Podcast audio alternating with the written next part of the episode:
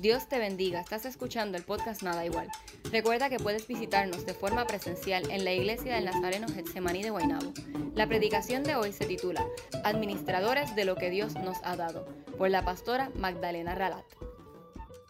Hoy empezamos, o desde el viernes empezamos ya, en el mes de septiembre empezó jueves, pero estamos estudiando el libro de Juan. El pastor pasó un rato muy agradable con los hermanos el, jueves que estuvieron en el estudio bíblico. Este jueves, pues, seguimos con el libro de Juan. Eh, y comenzamos este mes, el mes de la mayordomía. Hoy no me ven con mi carpetita, siempre me ven con un folder y unos papelitos adentro. Y escribir y trabajar con la tablet, pues eso no es lo mío escribo en la computadora, lo mando entonces a, mi email y de ahí entonces lo recojo y lo traigo para acá. Está aquí y cuando la pantalla no le tienes un tiempo y viene y se va y tienes que darle y tienes que volver a ponerle el código. Así que tengan paciencia conmigo hoy. Aparte de que esta semana nos han dado como violín prestado. Esta semana ha sido hermosa, pero con mucho trabajo. Eh, le he puesto a esto siendo mayordomos o administradores de lo que el Señor nos ha dado. Y esto no es fácil. Mucho hemos leído y quiero hacer un preámbulo en el verso de Malaquías 3.10 porque no escogí ningún versículo en específico, pero quiero leer en Malaquías 3.10 cuando el Señor nos dice en su palabra de que traemos todos los diezmos al alfolí y haya alimento en mi casa y probadme. Ahora en esto, dice Jehová de los ejércitos, si no os abriré las ventanas de los cielos y derramaré, aleluya, no es que lo va a tirar un chorrito. Cuando se, derrama algo, ¿qué pasa? Cae por todos los lados, ¿verdad? Nosotros diríamos un reguero. Se desparramó por todos lugares. Y derramaré sobre vosotros bendición hasta que sobreabunde. Bendito y alabado sea el Señor. Aquí el teólogo es el pastor y hay algunos dos o tres, hermano Frankie si está ahí, es teólogo también. Él dice que apologista y yo tuve un maestro que dice que todos somos teólogos de una manera u otra, todos hacemos teología y los jueves es una cosa espectacular. A mí se me pone el pelo más encrespado de lo, porque dicen cada cosa, aleluya. y a pastor se le pone el pelo lacio. Mi alma adora a Dios. Pero todos de una manera u otra somos teólogos. Y quise decirles en esta mañana este texto porque me puedo parar en este púlpito diciéndoles que ese texto de Malaquías 3:10 es una realidad en mi vida.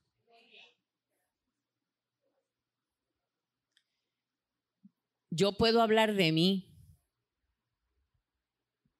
Y a los hermanos que dicen que yo declaro que usted declare no es malo.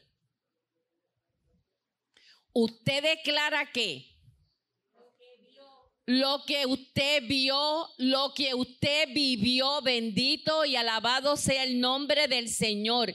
Y yo declaro en esta mañana que este versículo de Malaquías 3:10 es una vivencia en mi vida porque yo he visto la provisión de Jehová y derrama bendición sobre nosotros hasta que sobreabunde. A los nuevos que están en la iglesia, les quiero decir, y no se ve bien que yo lo diga, pero lo digo, que el pastor de esta iglesia no cobra desde el año pasado. Vamos a ponerle que hasta agosto del año pasado. Cuando hay un poquito que se le puede pagar, ahí el hermano Frankie y la hermana Elisaura hacen un chequecito, tratando de cuadrar quincenas anteriores. Y esto yo no lo digo para que ustedes se sientan mal.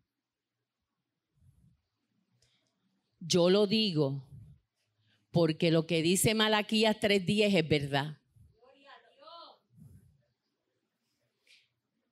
Y nosotros le hemos dicho a Jehová nuestro Dios que si yo lo que tengo para diezmar es un peso, yo se lo voy a dar. Y si mi hermano o mi hermana en la iglesia le falta algo y yo lo tengo, yo se lo voy a dar. Porque así es que funciona esto. Y el Señor es tan y tan y tan maravilloso y yo me paro, yo tengo una esquina en mi cocina, es bien peculiar. Yo le digo el altar de Dios y el fuego está encendido, aleluya, porque ahí está la estufa. Mi alma adora. Y Elisaura que trabajaba conmigo y Calmín, a veces yo estoy cocinando y estoy bien concentrada en lo que estoy haciendo porque lo tengo que hacer bien. Y yo empezaba, oh Padre amado, en esta hora, mi Señor, yo te pido por fulano y por fulana le está haciendo falta esto, Señor, pero tú eres el Dios de toda provisión. Y yo seguía orando en esa esquina, en esa esquina y en esa esquina. A la media hora, pastora, el Señor obró. Y yo, aleluya, gloria a Dios. Y ahí empezábamos y seguíamos sirviendo comida. Ahí tengo a mi, a mi sobrina Lola, que es testigo de eso. ¿Y saben qué, hermano? Yo quiero que hoy ustedes terminen con la fe del fantasmeo, como dicen los jóvenes. Tenemos que acabar con la fe del fantasmeo.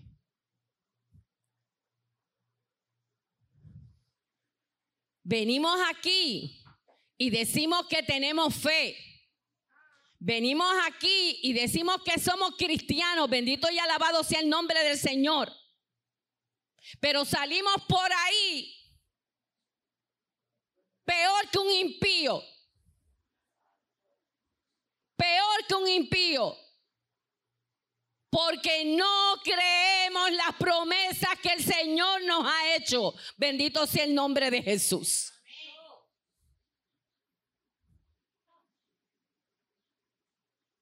Somos mayordomos de lo que Él nos ha dado.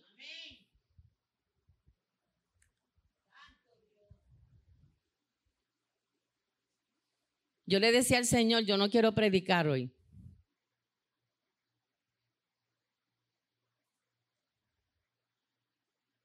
Porque este tema es fuerte. Es fuerte. Es fuerte. Porque el Señor me dice que yo soy administrador y administradora de todo lo que Él me ha dado. Y puedo estar aquí hasta mañana enumerando todas las cosas que Dios nos ha dado. Y lo más importante, me dio su salvación en la cruz del Calvario. Miren, hermano, cuando estaba ahí cantando, y Malencita y ahí estaban cantando, yo le decía al Señor y me transporté cuando yo era niña. Y yo le decía al Señor, yo siempre te he amado y tú lo sabes. Siempre has estado en mi corazón.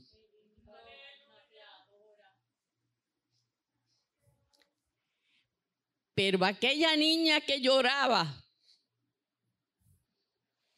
cuando su familia y ella eran maltratadas, jamás pensó que se iba a poder parar en un púlpito a predicar su palabra.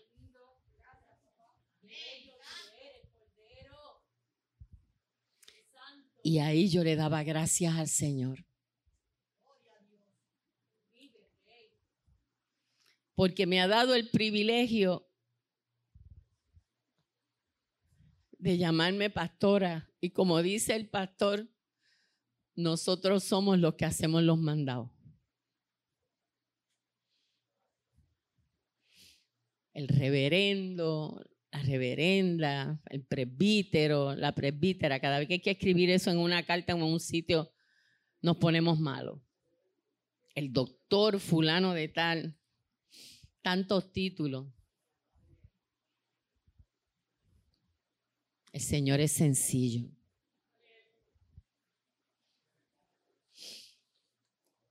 Y les quiero decir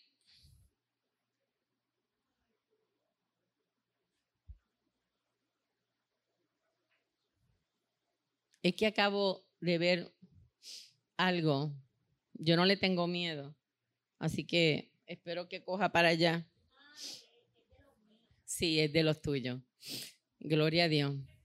Hermanos, tengo que decirle que gracias a Discovery, yo soy la abuelita Discovery, yo misma me he dado terapia de desensibilización arácnida y he mejorado mucho.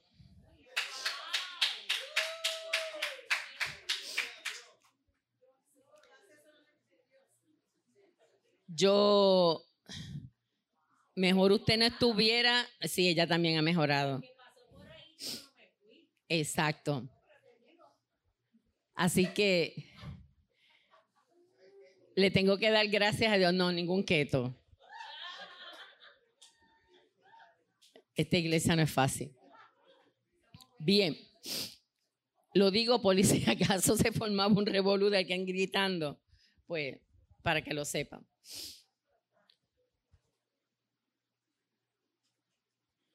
A mí me enseñaron, la iglesia católica tiene sus problemas. Y el sacerdote de la iglesia de, de, San Fernando de la Carolina era muy amigo del pastor Félix Castro Rodríguez, que era nuestro pastor. Y le decía, Félix, ¿cómo tú haces esto de, que la iglesia pues siga prosperando?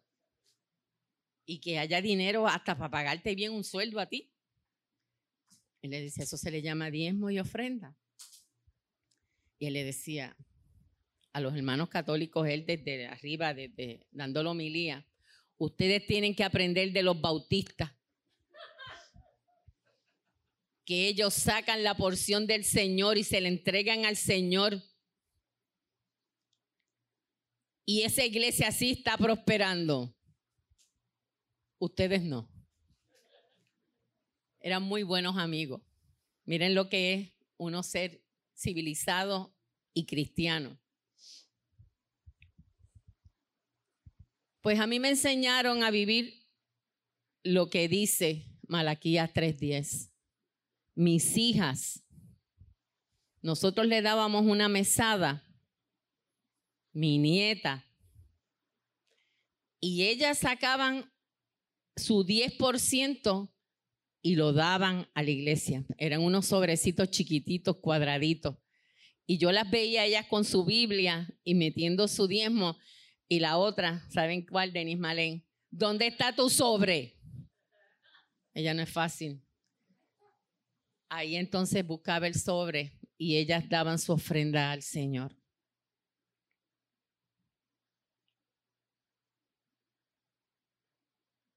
Yo aprendí que lo que dice Malaquías 3:10 es vivo y es eficaz. Y si no mal recuerdo, que era lo que estaba diciendo ahorita de los teólogos, yo creo que es el único verso de la Biblia donde Dios dice que lo prueben. ¿Verdad que sí? Y, y lo que dice ahí, yo te digo en esta mañana, yo te reto a ti en esta mañana que tú pruebes a Dios. Y si lo que ese texto bíblico tú lo haces, Él te va a proveer. France, Lo que dice ahí es verdad. Ese matrimonio que ustedes ven ahí, hace cinco años, se cumplen ahora. Se quedaron sin nada. Sin nada. Y cuando les digo sin nada, sin nada. Su ropa, los juguetes, todo, todo, todo se lo llevó el huracán María. Y se tuvieron que quedar en casa de su mamá y de su papá Ricardo. Ustedes saben quiénes son Tutin y Ricardo. Esos son sus papás. Y yo vi ese matrimonio batallar, lo vimos aquí batallar. Y usted sabe lo que es usted estar en su casa tranquilo con sus cositas e irse a una sala a vivir. Cinco años. Si el Señor lo permite,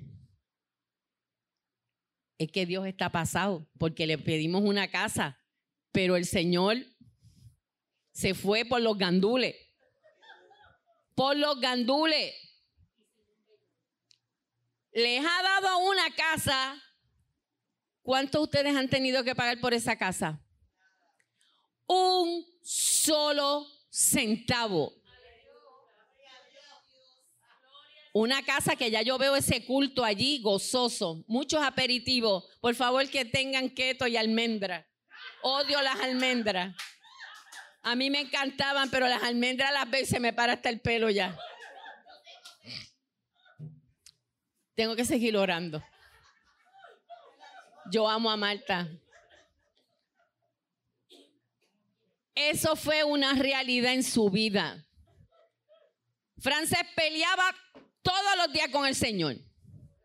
Todos los días con el Señor. Y venía aquí el domingo a mí me gusta la gente honesta. Esta iglesia me gusta porque hay gente honesta. Y no es que le faltemos el respeto al Señor. Él ama aquel corazón que está conforme a Él. Y ella peleaba todos los días y le decía, Señor, ¿hasta cuándo? Y el Señor le decía, espera. Y un día vivienda le decía que sí y la semana que viene le decía que no. Y una semana que sí y una semana que no. Y un día me dice, pastora, ¿qué es esto? Que yo le tuve que decir, confía en el Señor. Espera en el Señor. Porque el tiempo de Dios no es el tiempo tuyo ni el mío. Chu me dijo, me voy para Estados Unidos. En mi corazón yo sabía que eso no era de Dios. Y yo le dije, Chu, vamos a orar. Y él me dijo, pastora, yo me quiero ir. Chu, vamos a orar. Me dijo, ¿usted cree que eso es de Dios? No, Chu, no. Pero vamos a seguir orando. El problema es que tú te vayas en desobediencia, ¿ve? Hay que ver cómo Dios ha abierto el camino de este matrimonio, porque no ha sido fácil estar cinco años durmiendo en una sala con dos familias, son dos familias, pero Dios es tan maravilloso porque aún así Dios sana cosas que faltan por sanar. A veces las cosas que pedimos se tardan en nuestro tiempo. Pero si el Señor le llega a dar a Chu y a France la casa en ese momento, ellos hoy no estuvieran juntos. Porque hay unos procesos que tenemos que pasar. Y hasta que ese proceso no se cumplió en obediencia, porque ser obediente no es fácil. Ser obediente no es fácil. Y usted ahí atornillado, apretado. Y tengo que, y esto es fácil. No, no es fácil. Y uno, sea humilde. Mm. Tienes que orar más. Mm. Tienes que leer la palabra, tienes que instruirte, tienes que irte a estudiar. Cuando yo le dije a France que se tenía que ir a estudiar, me miró con ojo de vaca que va para risco y me dijo, tú vas para el pastorado. Me dijo, pastora, no me diga eso. No me diga eso. Yo te digo lo que dijo el Señor. Allá tú, después que yo lo digo, ustedes allá con sus problemas. Pero fue obediente. Tiene todo ajá porque, por si acaso. Todo ajá. Y si saca malas notas, a mí me llaman y me lo dicen. Así que Dios es dueño de todo. Y dice que en el principio creó Dios los cielos y la tierra. ¿Verdad? Y nos hizo administradores de todo esto que vemos aquí. El salmista David dice que fue un hombre que sí entendió los principios de la mayordomía de Dios. Y en el libro de Primera de Crónica, él está hablando con Salomón su hijo y le está dando todo lo que él guardó. Le dijo, aquí está mi tesoro. Todo el mundo dice el templo de Salomón. El templo de Salomón, nada. Porque el que guardó los chavos, el que hizo los planos, el que hizo todo, fue David. Dice que su tesoro, su riqueza, toda la ofrenda que él acumuló, porque él tuvo en su corazón el deseo de hacerle una casa al Señor digna para adorar al Dios más grande y todopoderoso. Pero David tenía sus manos llenas de sangre. Y David es el hombre que dice la Biblia que tenía el corazón conforme a Dios. ¿Y usted sabe lo que significa tener el corazón conforme al corazón de Dios? Es que usted mete la pata hasta acá hasta la coronilla y un poco más arriba. Y se mete en el estercolero, pero bien duro. Pero Dios lo saca a usted de ahí, usted se arrepiente, Dios lo saca de ese lugar y usted no vuelve a hacer lo que de donde lo sacaron.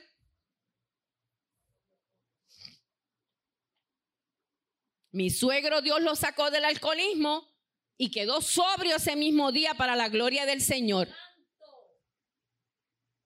Al, señor, al, que Dios lo saca de donde sea, no vuelva. No vuelva y no me diga que quiere ir a predicarle, no sea embustero o embustera. Usted va a ir a predicar cuando Dios diga, cuando usted esté preparado para eso. Pero cuando, hasta que usted no esté preparado, no se mete en sitios que todavía usted sabe que lo pueden hacer caer. Otras personas pueden pensar que no ofrendió o no dio su tesoro. Estoy hablando de David para la construcción del templo, porque él no podía. Pero Dios le pidió que fuese su hijo quien lo hiciera. ¿De quién era hijo Salomón? ¿Qué doctor milagro ni qué ocho cuartos? Olvídese de las novelas. Cuando usted se mete en la Biblia, usted ve unas cosas que si lo hicieran en novela, la gente no se despegaría de estar viéndola. Miren cómo el Señor toma el hijo de una relación que no estaba bien para hacer luego el templo para su honra y su gloria. Ah, no, el primero se murió.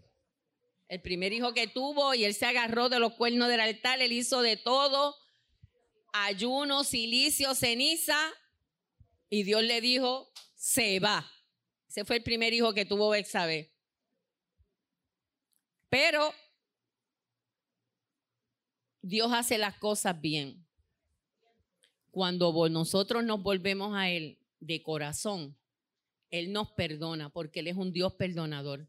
Si el enemigo le ha dicho a usted, usted le ha fallado al Señor, y el enemigo le dice que Dios no le ha perdonado ese pecado, yo le digo a usted ahora en el nombre poderoso de Jesús que eso son mentiras del enemigo. Cuando usted se arrepiente de corazón de lo que usted hace, Dios lo perdona. No importa el pecado que haya sido. Dios lo perdona. Él es mentiroso, acuérdense. Él lo que vino fue a mentir.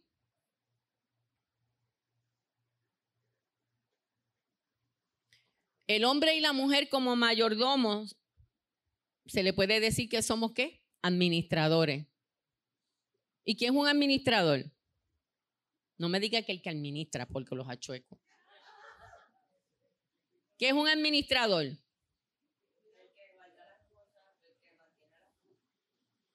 Ajá. ¿Qué más? El que dirige, toma decisiones. Eso es un administrador. El que está a cargo de algo y lo sigue llevando de poco a mejor. Lamentablemente, en este país es al revés. Macondo. García Márquez. Pobre de ti. Hubieras escrito aquí, no en Colombia. Te hubieras hecho más famoso todavía. Aquí al revés, los ponen a administrar las cosas y de, y de bien es a peor. Lamentablemente pero todos los días su pastor ora porque todos los días salgan a la luz sus pecados de robo y de todo lo malo que hacen. Y ahora se añadió el FBI, yo estoy tan contenta. Mi alma adora a Dios. Les voy a decir las características de un buen administrador. Debe manejar con honradez y honradez quiere decir que tiene que ser fiel. Un administrador tiene que ser fiel. Un administrador tiene que ser honrado. Y yo quiero que en este momento estas características que yo voy a hacer, a decirles, ustedes se analicen, ustedes en sus cabecitas piensen si cada una de estas características usted las tiene. ¿Sabe por qué? Porque si usted tiene una casa propia, se la dio el Señor. Si usted tiene un carro, se lo dio el Señor. Si usted tiene compra, se la dio el Señor. Algunos me pueden decir que se la dio el, el, WIC o se la dio el, los federales. Se la dio el Señor. ¿Ok? La ropa que usted tiene, la cama que usted tiene, aunque sea un matre en el piso, se lo dio el Señor. Nosotros hemos estado en lugares que lo que donde hay para dormir es tierra. Y no hay comida. Y no dan hormigas con limón, ¿verdad, Braulio? Mi alma adora. Y uno tan contento comiéndose las hormigas fritas con limón. Dios es bueno. Estaban buenas las hormigas, no se olviden. Estaban buenas. Estaban buenas.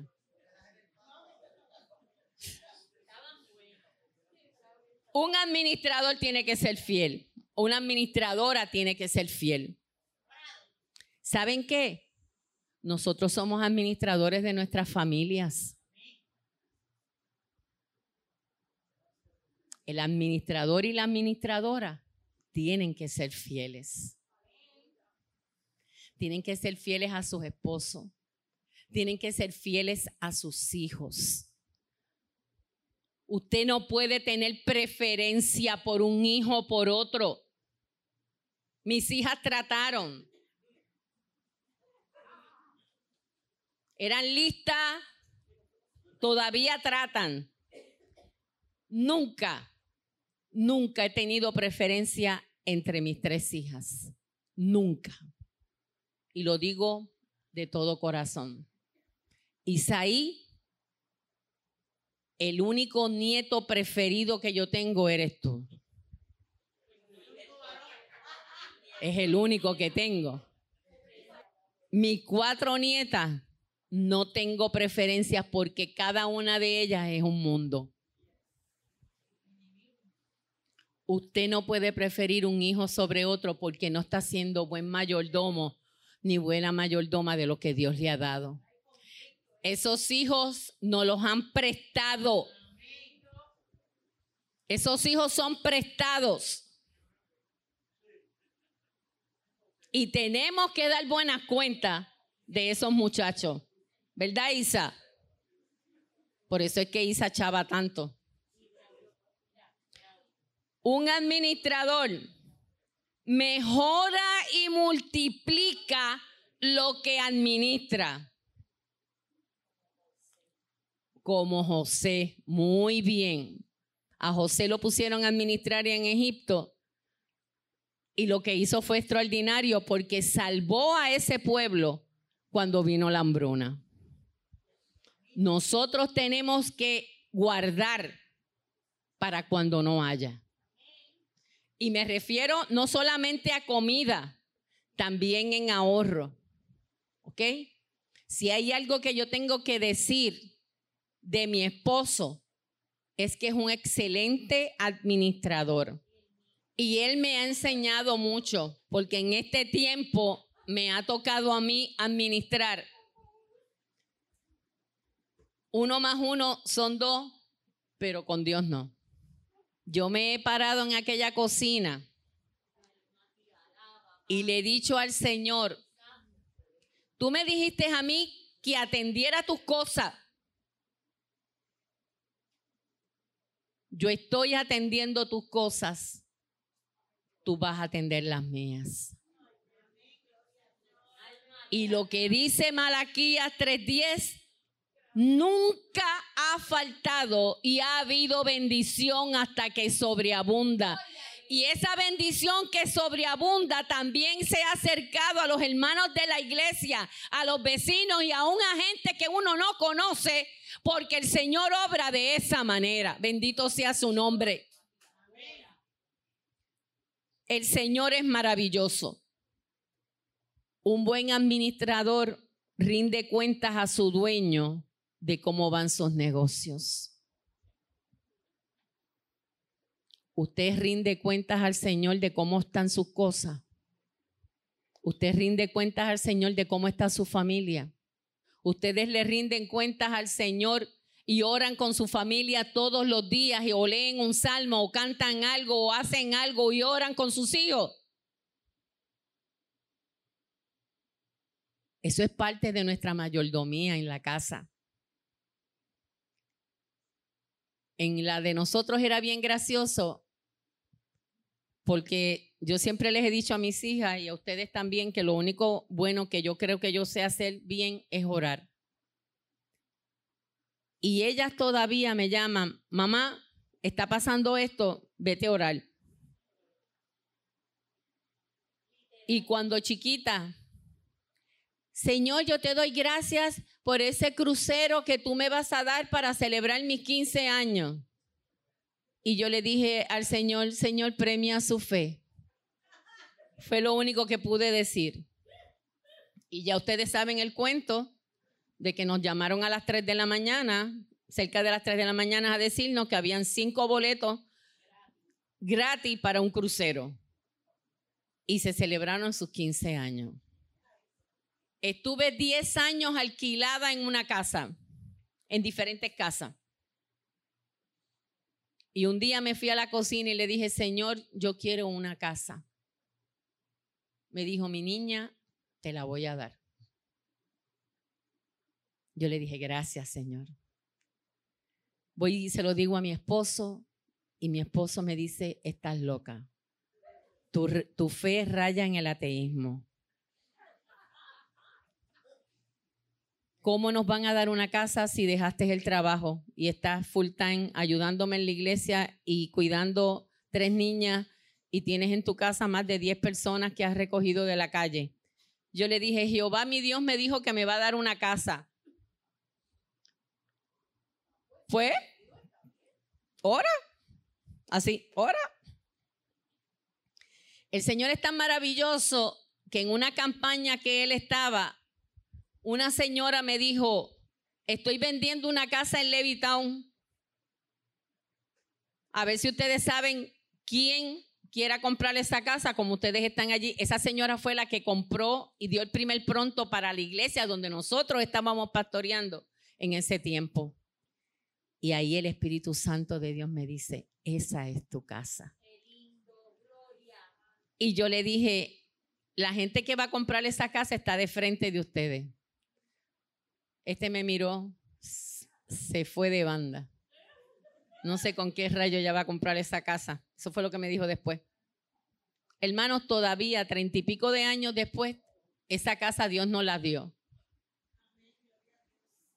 Milagros que usted no se imagina pasaron, pero Dios nos dio esa casa.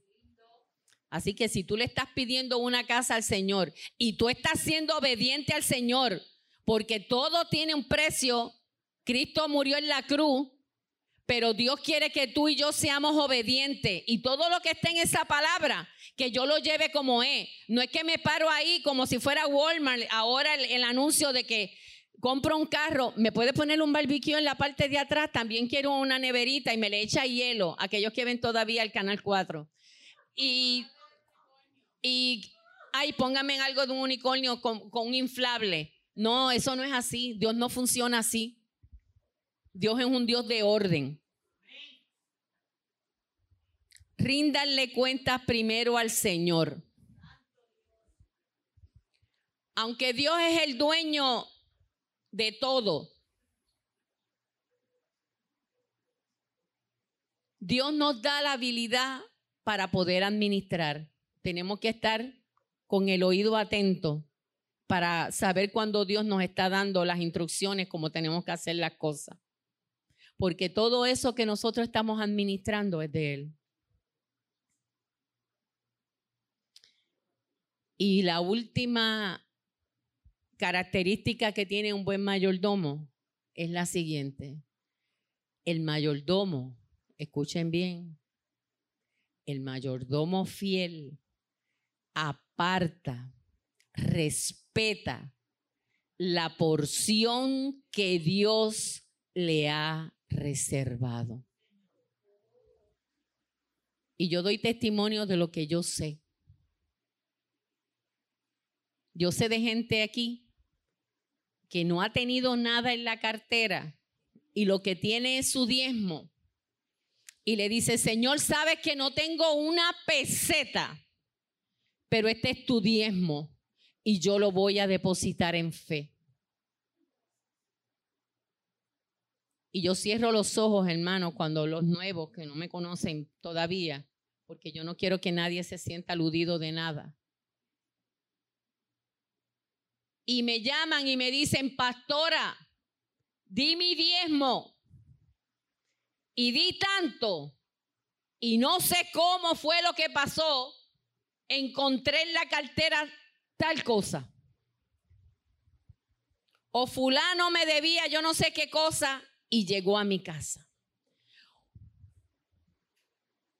Puedo estar toda la tarde dándole testimonio de cómo Dios suple. Cuando empecé este sermón le dije, ¿qué cosa? Que teníamos que dejar de tener una fe que la fe del fantasmeo. No podemos ser diciendo que tenemos fe si no la tenemos. Dios quiere que tú tengas fe. En la Biblia, yo creo que se le decía la fiesta de las primicias. Y eso aquí lo celebrábamos. Y lo hacíamos el día de acción de gracia. Muchos hermanos, si el racimo de guineo había salido, lo traían. Me acuerdo de mi nene Wilfredo, que el palo de guayaba no le cabe más una guayaba. Y oren por todas las iguanas que estoy pidiendo que el Señor se las lleve y las mate a todas, en el nombre de Jesús. Yo sé, pero no quiero cocinar iguanas todavía. Y la primicia tiene que ser para el Señor. Cuando usted recibe su salario, y vuelvo hoy otra vez y los estoy retando desde este púlpito hoy, 4 de septiembre del 2022. Yo te reto a ti en esta mañana y te digo, saca la porción que le pertenece al Señor, un 10%. Para mí es al revés. Se supone que yo me quede con el 10 y le dé el 90 a Él porque a Él todo le pertenece, bendito sea su nombre.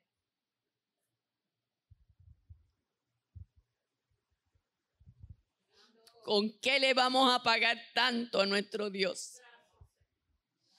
Nunca le podremos pagar tanta bendición que nos ha dado. El que respiremos, el que nos levantemos, el que veamos a nuestros hijos, el que estemos con nuestros compañeros y compañeras de trabajo, los hermanos en la iglesia, que tengamos un techo, que tengamos gente que nos ama. ¿Con qué pagaré a Jehová? ¿Con qué pagaré? Seámosles fieles a Dios. Y lo que dice aquí se hará una realidad en nuestras vidas.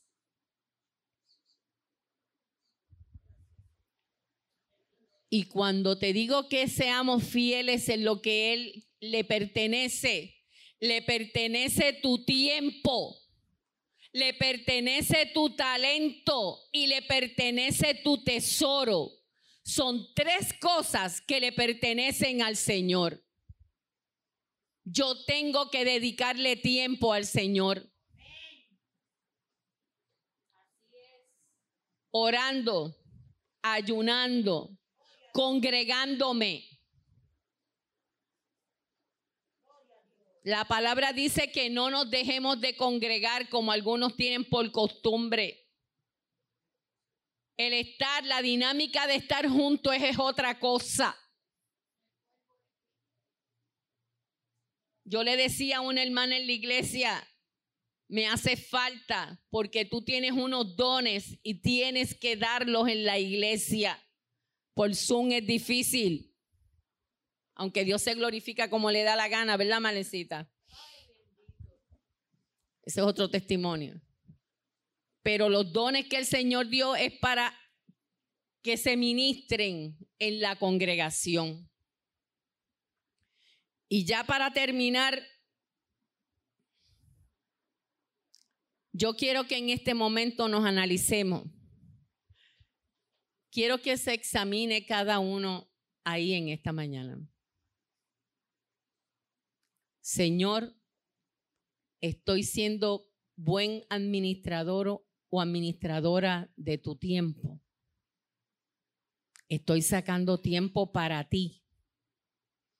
Y cuando les digo sacar tiempo para ti, sacar tiempo como familia para orar, sacar ese tiempo de intimidad tuya con el Señor.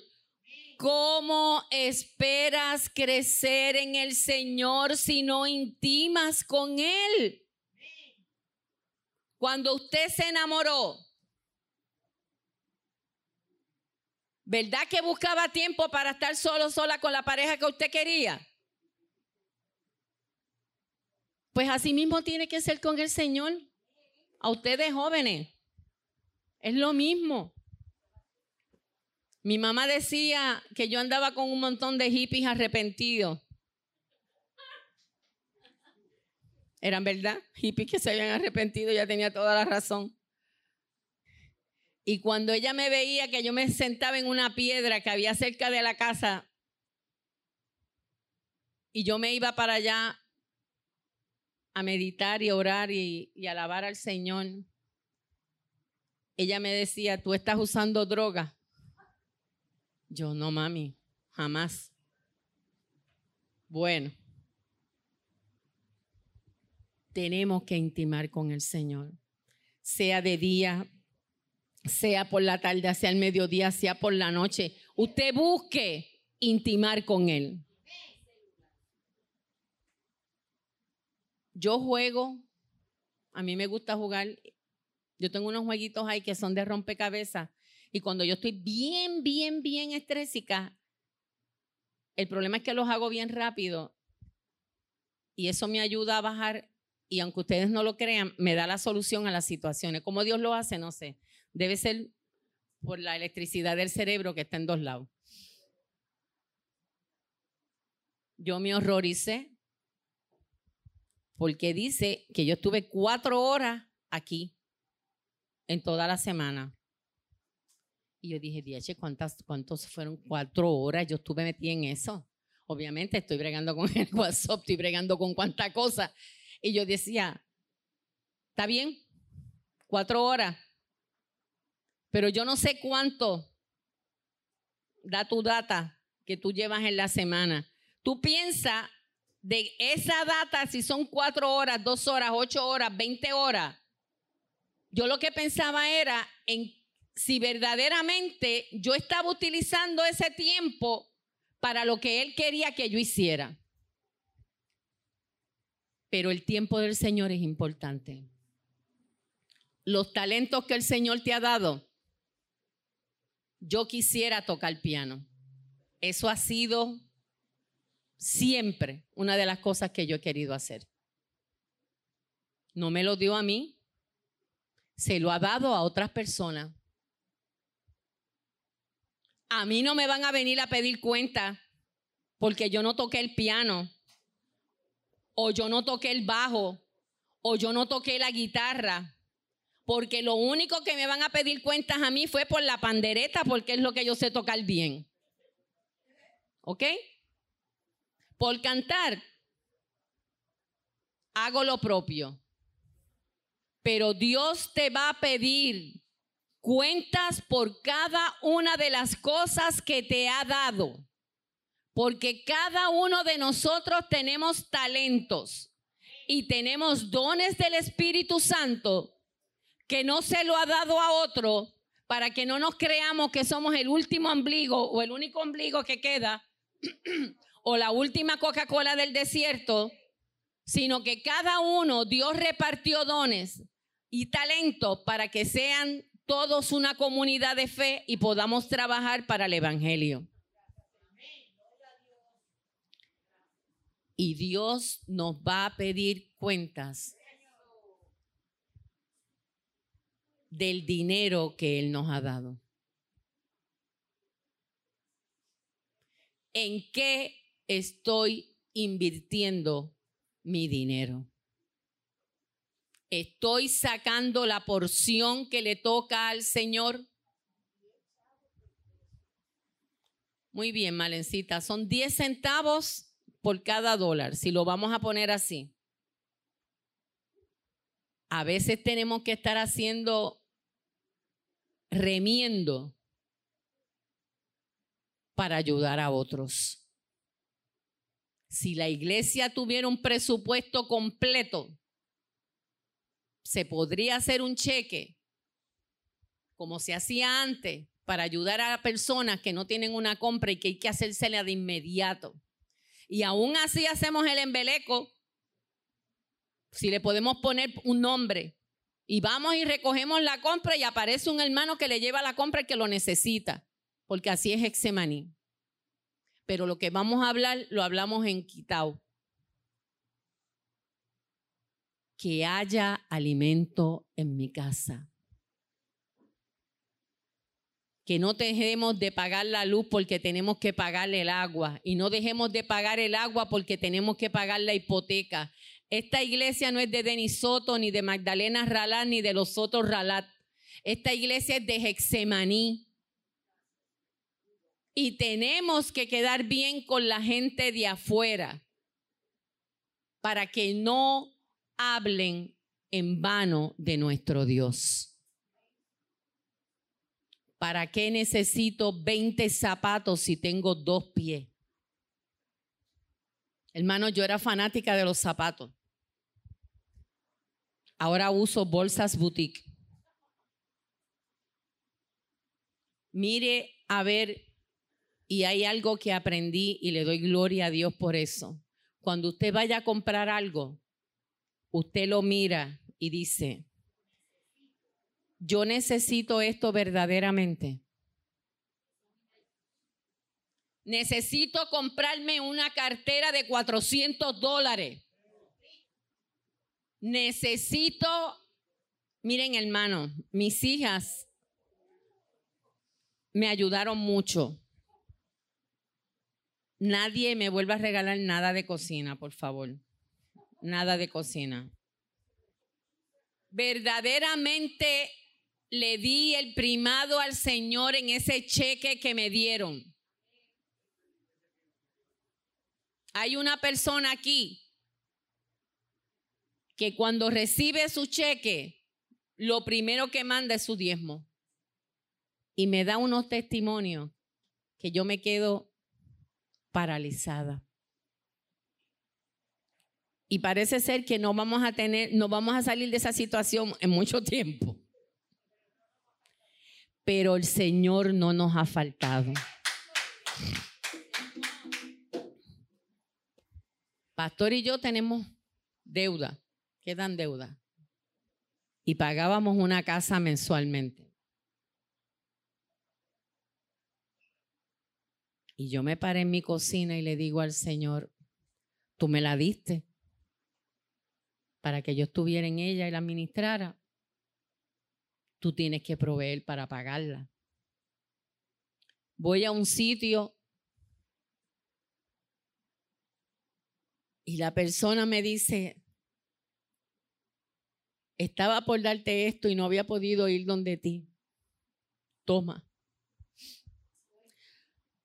los tres meses que faltaban para saldar la casa estaban aquí en ese cheque. Eso fue en octubre del año pasado.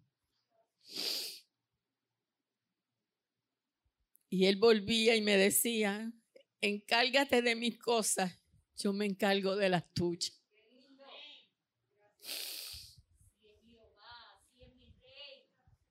Yo quiero ver aquí gente en fe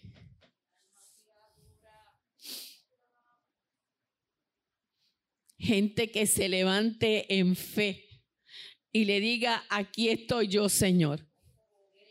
Lo que dice la pastora no creo ni la mitad. Pero tú me dices que yo te rete. Y yo les pido a aquellos que quieren retar a Dios en esta mañana, seamos hombres y mujeres de fe de verdad.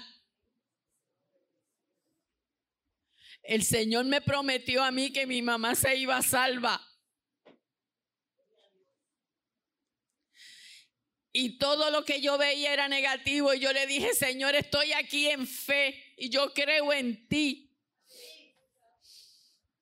Y todo se veía mal. Yo le decía, yo te creo a ti, Señor.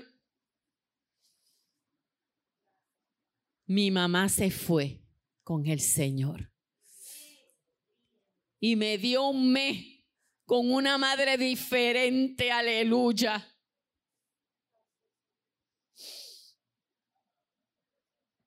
Yo no podía tener hijo. Tengo tres hijas. Y si le sigo enumerando cómo Jehová mi Dios me ha ayudado, puedo hacer dos o tres libros. Pero esto es por fe. Hace meses atrás le dije al Señor, estoy a punto de tirar la toalla, no puedo más. Me dijo, resiste. Y si te cansas con los que vienen a pie, mira los que vienen ahora de a caballo. Pero lo que Dios ha hecho estos últimos meses es maravilloso. Señor me dijo que la danza rústica se iba a levantar. Y yo le decía al Señor, ¿cómo? Ayer me dio una bofeta. Y yo ver esos tambores sonando en esta iglesia ayer para mí fue algo maravilloso. Me dijo, volverán a la iglesia Le dije, ¿cómo? Somos cinco apenas. Y aquí estamos de pie. Y Él me ha hecho otras promesas. Y yo creo en esa promesa que Él me hizo. A los que están deprimidos y angustiados, esta mujer que ustedes ven aquí se acostaba y le pedía a Dios que se la llevara. Mis hijas y mi esposo me tenían que dar la comida y bañarme porque yo lo que me quería era morir. Lo único que yo leí era Job. Y yo decía, Señor, yo no puedo con esto.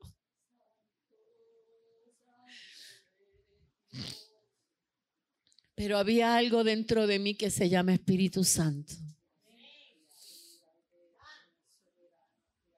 Y yo seguía caminando por aquel desierto oscuro porque no había día. Era un desierto oscuro. Y yo no veía el final de ese túnel. Y mi Jehová, mi Dios me decía, yo te levantaré, te dice el Señor. Y testificarás de lo que yo he hecho en tu vida. Y yo le decía, Señor, ¿cuándo será eso? Pero un, un, día vi un rayito de luz como la cabeza de un alfiler.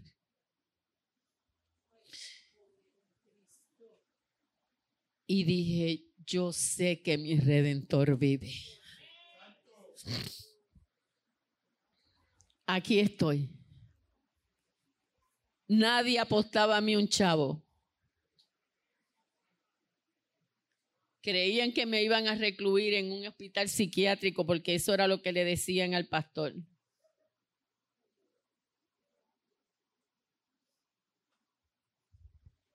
Y aquí estoy sana para la gloria de mi Señor.